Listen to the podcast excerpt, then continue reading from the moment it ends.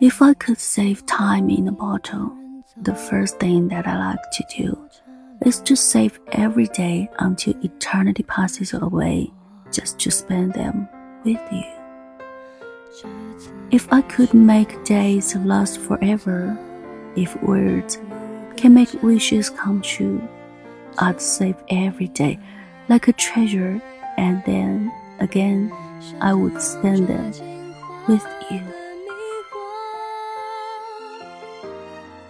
像天空缠绵雨的汹涌，在你的身后计算的步伐，每个背影，每个场景。